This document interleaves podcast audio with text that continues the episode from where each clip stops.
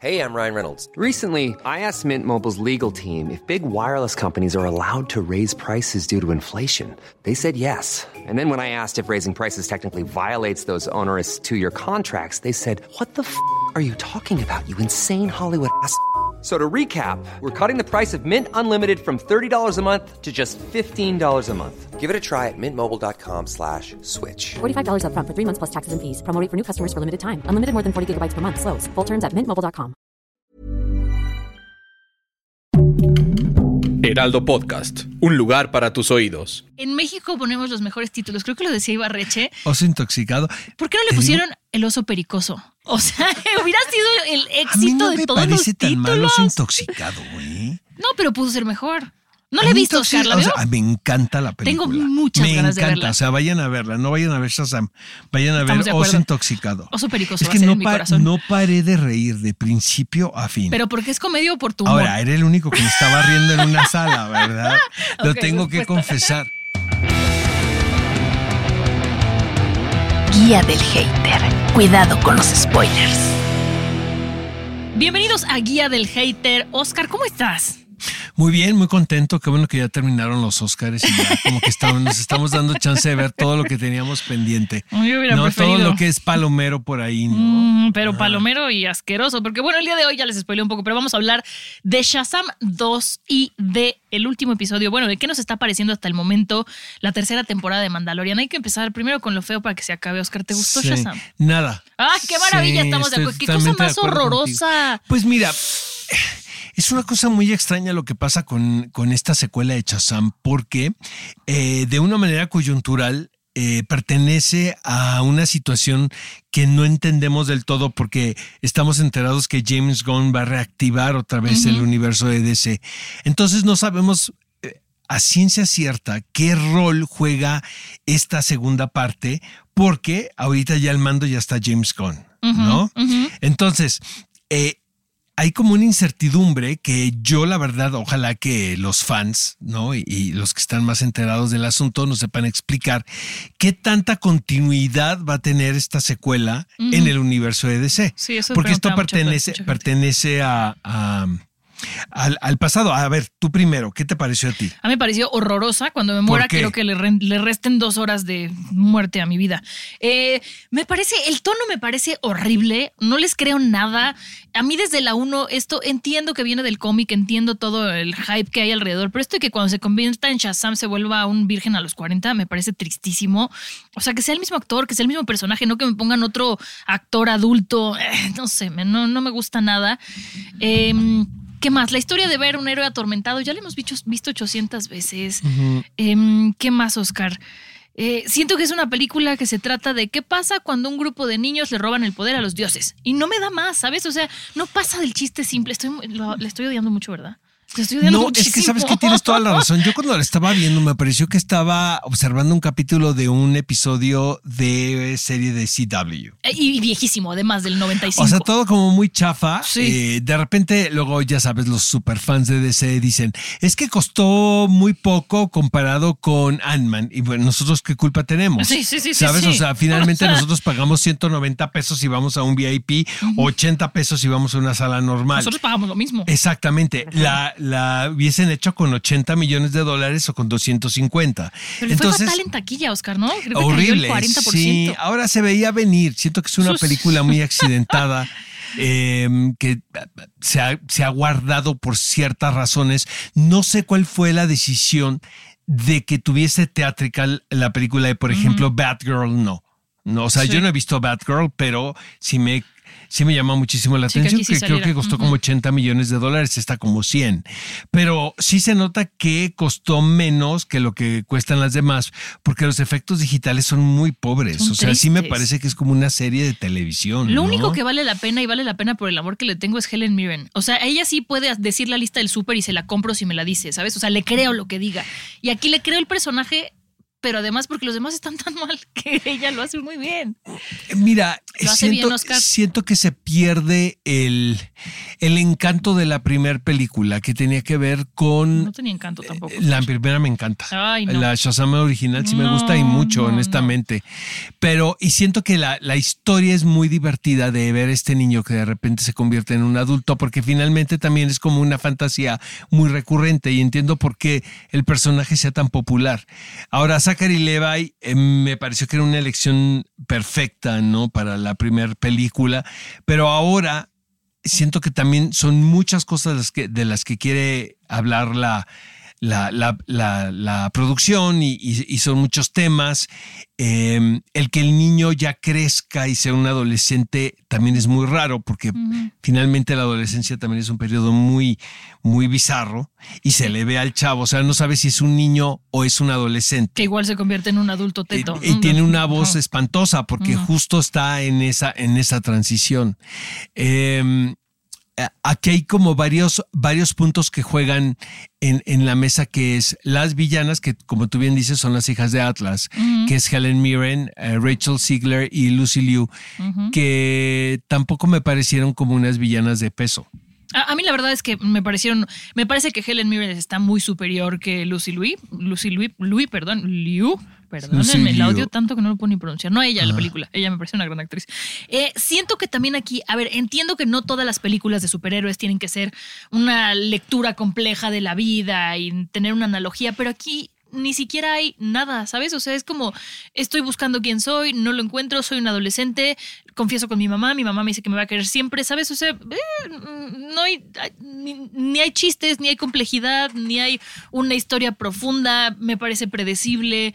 De verdad, o sea, yo si los invito a que si se la pueden ahorrar, se la ahorren. Y creo que hace mucho que no hablaba tan mal de algo. La primera película creo que funcionaba más como una comedia que como una cinta de superhéroes. Ajá. Y siento que el problema de esta es que no es graciosa y se pretende seguir exactamente. Si ves a Zachary Levi haciendo lo que puede con el material que tiene, que no es un material muy bueno, honestamente. Eh, también el asunto como de repente fantástico y estas, ¿no? Los unicornios y todo ese asunto es, es demasiado de mal gusto, ¿sabes? Me parece Sí. como, muy, como muy estridente.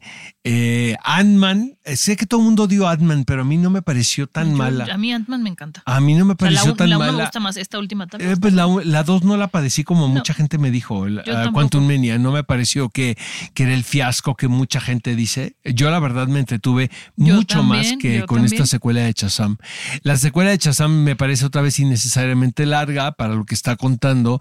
Desaprovecha totalmente el talento de las actrices como las villanas, pero no es culpa de ellas. Pues Pero es que no pueden profundizar en los personajes, ¿no, Oscar? Como que Pues, quieren hacer tantas cosas Pero que no sabes hacen qué. Mon? es que son tantos intereses en una película con estas características que lo que menos, en lo que menos, lo que menos juega es una propuesta actoral, ¿sabes? O sea, sí. Helen Mirren podrá ser Helen Mirren. Ahora estoy viendo 1926, que es Ay, el spin-off ¿Ya la de ella. Bueno, la acabé hasta donde va. No, es que yo ya conseguí el último Oscar. No, ya lo vi, ¿eh? Sí, ya son sí, ocho. Sí, sí, sí, ya lo vi, ya lo vi. Y, Nos dejan- y ve que bien está, que es una telenovela de vaqueros. Está espectacular. Yo dije, ay, es un western, es telenovela. Eh, No, no manches. Es lo que me llama la atención de el Helen Mirren es que qué tanto tiene que pagar. No sé dónde compraron el tiempo compartido que hace todo, ¿no? Y no está Disfruta la joven. vida. O Pues sea, más bien ya no tiene, o sea, ya tiene tiempo para hacer lo que le, lo que le gusta, que es actuar, pues, Oscar. Y, pero sí, pues una chinga, a amor, ver, a ¿eh? lo que estás una diciendo. de vez en cuando. Pues sí, pero también vete, vete aquí a Montana, ¿no? Ah, bueno, 1923, yo Ajá. creo que esa la hace porque le gusta. Yo decía Shazam, esa la hace porque pues, Pues Pues también, alguien le debe un ¿no? favor, Estar ahí no sé. actuando con puro, en puro, en puro green screen. Eh, me pare- Rachel Ziegler me parece una estrella. O sea, ella me encanta. Me parece que es una actriz que tiene un, un ángel y un carisma muy particular. Pero pues obviamente en este tipo de película no puedes. No, no, puedes, luce nada, Oscar. No luce en absoluto. No Lucilio tampoco tanto. me cae mal, ¿eh? No, a mí no me cae mal, pero el personaje siento que está mal. O sea, desde los- el argumento del personaje entiendo el odio que tienen, pero me parece muy gratuito. Pues no es que es como un episodio de una serie de CW. Sí, sí, o sí, sea, sí, tiene sí. esa complejidad. O sea, ¿no? mínima. El de nos vamos a robar la vara y vamos a recuperar la vara. Y luego eh, los amigos de Shazam son como los Goonies también, ¿no? Es un homenaje evidente a los Goonies sí. sin ser los Goonies, ¿no? Qué triste Y este, y el niño, pues tiene chamuco, el, el- el- el actor. O sea, yo siento que tienen que esperar a que vean si va a ser actor o no va a ser actor. Porque cuando, estaba, cuando estaba niño, pues era muy gracioso, pero ahorita no es chistoso. Sí, no, no, y pobre Zachary Levi que está haciendo todo para sacar ese Titanic a flote. Ahora, la película le ha ido muy mal, muy, Pues, muy o- mal. no, o sea, con todo lo que dijimos, yo creo que es suficiente. Pues no, olvídate de nuestra opinión, sino O sea, no, que- bueno, pero es la- o sea, Ah, la te voy a decir no una cosa, gustar. hay películas espantosas como las de Doctor Strange que, me, que yo Esas las son odio. fantásticas, Oscar, no te metas yo con las Doctor odio con todo mi corazón. y, son unos, y son trancazos en taquilla. Ahora siento que esta película pues ya traía como chamuco o que la audiencia de una manera muy intuitiva sabía que tenía que ahorrársela. Pues- Supongo que todo el mundo está esperando a que llegue a HBO Max. O no sea, sé. estamos en crisis, no vamos Life is full of awesome what ifs, and some not so much, like unexpected medical costs. That's why United Healthcare provides Health Protector Guard fixed indemnity insurance plans to supplement your primary plan and help manage out of pocket costs. Learn more at uh1.com. I'm Sandra, and I'm just the professional your small business was looking for. But you didn't hire me because you didn't use LinkedIn jobs. LinkedIn has professionals you can't find anywhere else, including those who aren't actively looking for a new job but might be open to the perfect role, like me. In a given month, over 70% of LinkedIn users don't visit other leading job sites. So if you're not looking on LinkedIn, you'll miss out on great candidates like Sandra. Start hiring professionals like a professional. Post your free job on linkedin.com/achieve slash achieve today.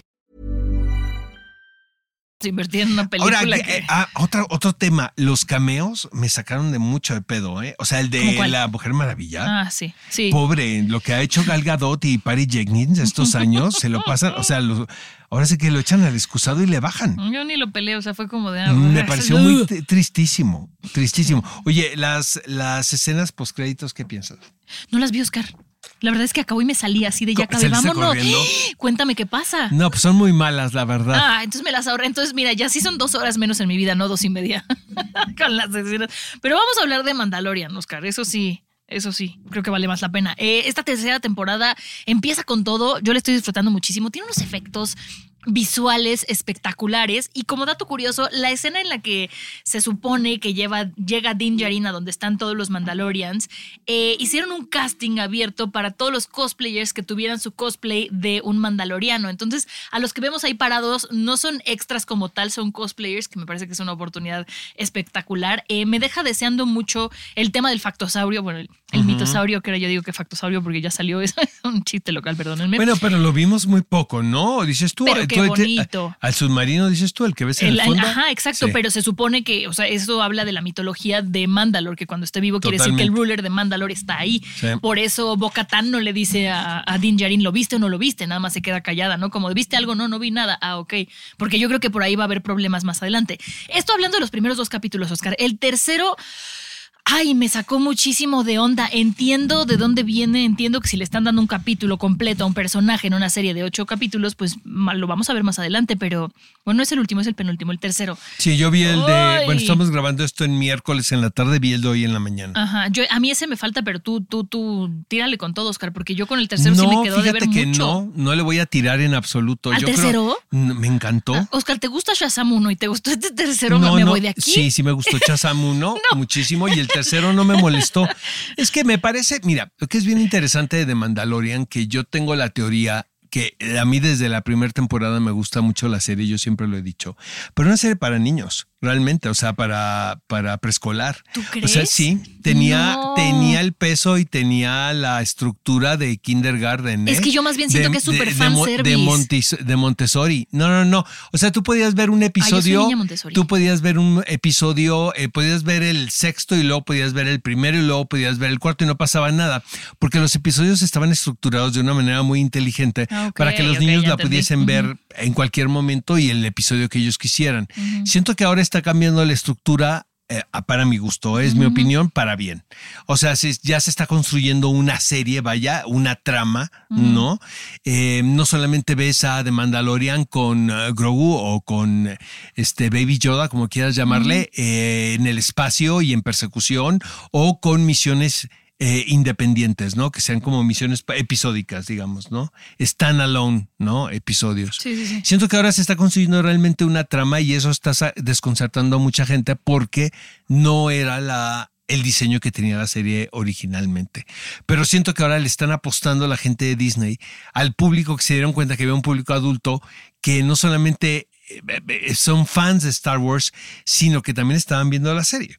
Entonces, eh, a mí en lo absoluto el tercer episodio me molestó en lo más mínimo. A mí no me aburrió en absoluto. A mí me sacó mucho, ¿sabes? Como de contexto. A lo mejor es lo que tú dices que están construyéndolo de otra manera, más onda Game of Thrones, que de repente te hablan de una cosa y luego de otra. No lo sé. Exacto. Pero no siento que no está tan bien construido como nos pasó con el tercer episodio de The Last of Us, ¿sabes? Que fue completamente sacado de lo que veníamos viendo y aún así fue una cosa hermosa que no podías despegarte. Aquí yo sí decía, Ah, mira, ¿qué pedo? Y bueno, hora. obviamente no es el tercer episodio de The Last of Us, eso me queda, eso me queda claro, pero eh, eh, a mí no me molesta el asunto también de que están, que están regresando al tal cual al credo de The Mandalorian, Está al origen, a entender por qué son estos personajes y por qué actúan de la manera que, te- que tienen que actuar, por qué está buscando este hombre la expiación, por qué busca las aguas de, de Mandalorian, ¿no? Eh, por qué está visitando el, el planeta, Eh, porque finalmente no sabíamos nada de él. Y era un personaje sumamente misterioso. Y ahora están tratando, desde mi punto de vista, de darle un contexto que tiene que ver con un pasado y, y con una manera de comportarse. Y no solamente ser este héroe Enigmático. enigmático que nada más hace el bien porque hace el bien. Porque finalmente, pues termina siendo Pedro Pascal lo mismo que, este- eh, que está haciendo en Last of Us. O sea, está salvando a un niño, es un a una bounty niña. hunter.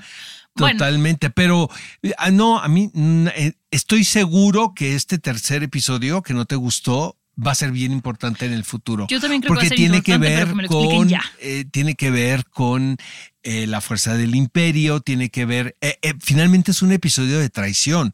Mm. Aunque te, te lo están cantando que va para allá, eh, a mí sí me sorprendió. Pero yo pensé que al final lo iba, la chava esta lo iba a llevar con Moff Gideon, algo diferente, no que le iba a borrar el cerebro, ¿sabes?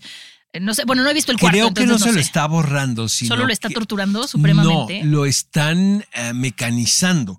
O sea, lo es- le están dando información para que se comporte de determinada manera. Lo están programando. Lo están programando, esa es la palabra. Está bien, Oscar, me y luego en el de hoy en la mañana que vi, pues este, a mí se me hizo muy divertido. Digo, ya vemos eh, mucha más acción y, y este.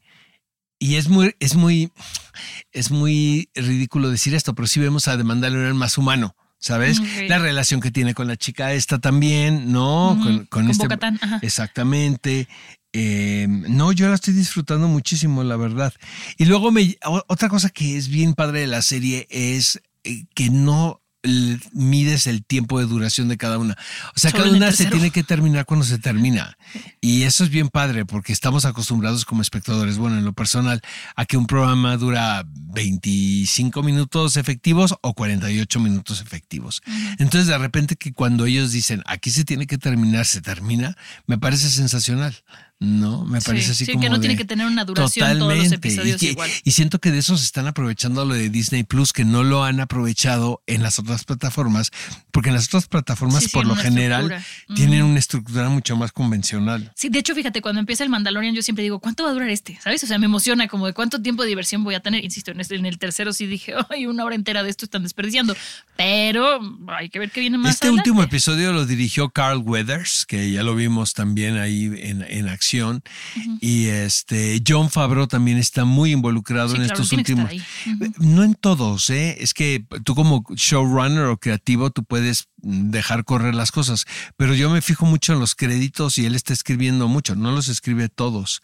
Eh, Pero en estos que últimos y se estos últimos que estamos viendo, está muy, muy involucrado. Y a mí te digo, a mí me está gustando lo que yo estoy viendo. De repente estaba leyendo hay una crítica que dice que cada vez se parece más a Andor y lo, y lo decían de una manera muy despectiva. Ay, no, Andor es muy buena. Exactamente, y yo creo que están diciendo algo a favor de la serie, ¿no? Mm, Sin darse cuenta. Oye, ahorita ahorita que decías del- de, de quien dirigió este último capítulo, viste la noticia de que viene la serie de Ahsoka y luego viene Skeleton Crew y que los. Daniels van a dirigir Skeleton No, Crew. o sea, no ya puedo esperar. en la vida. No, mm, mm, Haneke creo que va a dirigir un episodio de Skeleton Crew, o sea, casi me da el infarto. Va a ser una maravilla. Exactamente. Y no sé de qué, o sea, no, no entiendo bien de qué te- puede ir. ¿eh? Exactamente. O sea, yo pero eso pensaría que algo Bad Batch, pero increíble. no. Ahora, eh, un poco regresando a Shazam Ay, y, no, Oscar, ¿por y qué? que tiene que ver con con no es que está increíble lo que estamos viendo también. Siento que es el o sea tienen que reinventarse todos todos estos esquemas que fueron explotados en 10 años de una manera exacerbada que tienen que ver con el fanservice. Ujú. entonces ya se dieron cuenta que no es suficiente. O sea que que no puedes hacer una película con puros guiños Sí, no. a los fans, porque las películas se tienen que tratar de algo. Y siento que eso también les pasó a Star Wars.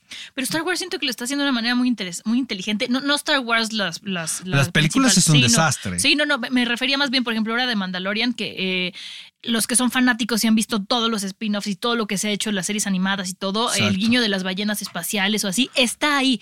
Si no, si no lo conoces, no te afecta ni te ayuda, dices, ah, qué chido. Pero si eres fanático, te aporta algo. Entonces, eso es más interesante a que sea una, una cosa Pero, de puro no, pero fanservice. sigue siendo fanservice, ¿no crees? Sí, pero no se basa en eso la trama. O sea, hay una historia y hay guiños.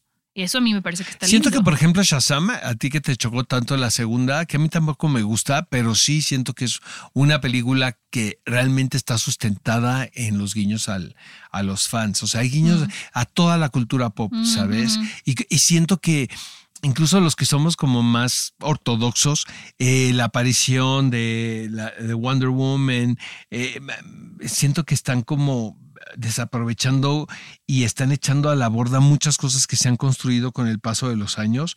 Obviamente las esperanzas están puestas en James, Gunn, pero qué trabajar tiene James Gunn, honestamente. ¿eh? Sí. No tiene que levantar una franquicia que no, o sea, no tiene, no tiene bases, no tiene fundamentos. no Yo, tiene- la verdad, digo, el día que yo maneje mi estudio, ¿verdad? Pero yo hubiera mandado Shazam eh, a plataforma. Sí, yo también. Ajá.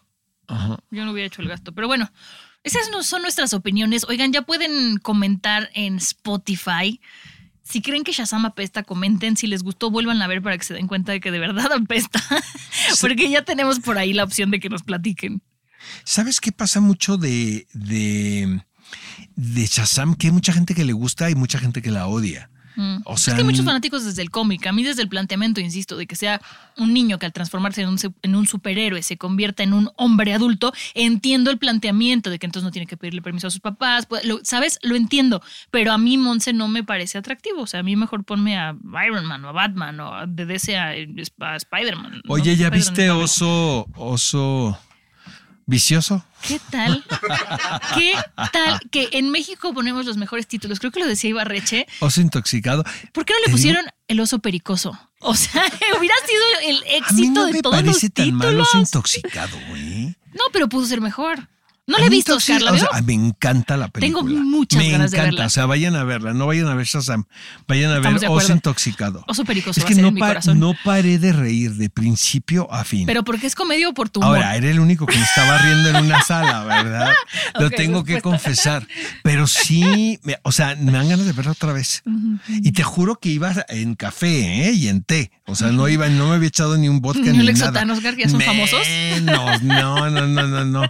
Iba en, eh, porque fui a una función en la mañana. Me, me divirtió muchísimo la, la, la película porque no se lo toman en serio nadie y encontraron un tono que es bien complicado porque es una comedia, es una comedia muy oscura, obviamente.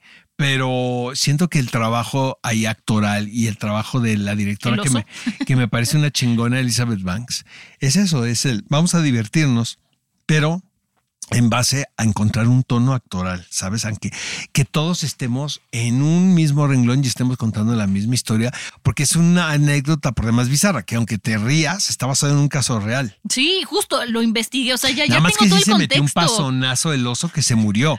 O sea, ni siquiera le dio chance de matar gente, porque estuvo bien cabrón. Se Bueno, chingó pero es todo como el yo que voy a paquete, morir de un coma diabético O en sea, la es de a fábrica de poco a poco, morir maestro. feliz. ¿No? Y es, no, pero está muy divertida la película. Sí, la voy a verdad, ver. A mí me encanta. Sí, la voy a ver. Pero bueno, Oscar, pues vámonos a ver Oso Pericoso porque muero de ganas. ¿No vean Shazam? Oso Y- intoxicado. Es que pericoso suena más chido. Te va a regañar ¿De tu qué? marido, hombre. Es oso intoxicado. no Vamos a ver Oso pericoso. intoxicado. y a ver qué nos propone Mandalorian en el siguiente, la Pues nos siguiente escuchamos semana. la próxima semana, amigos. Adiós. Guía del Hater. Cuidado con los spoilers. Producido por Ale Garcilaso, con el diseño sonoro de Federico Baños. Una producción de Heraldo Podcast.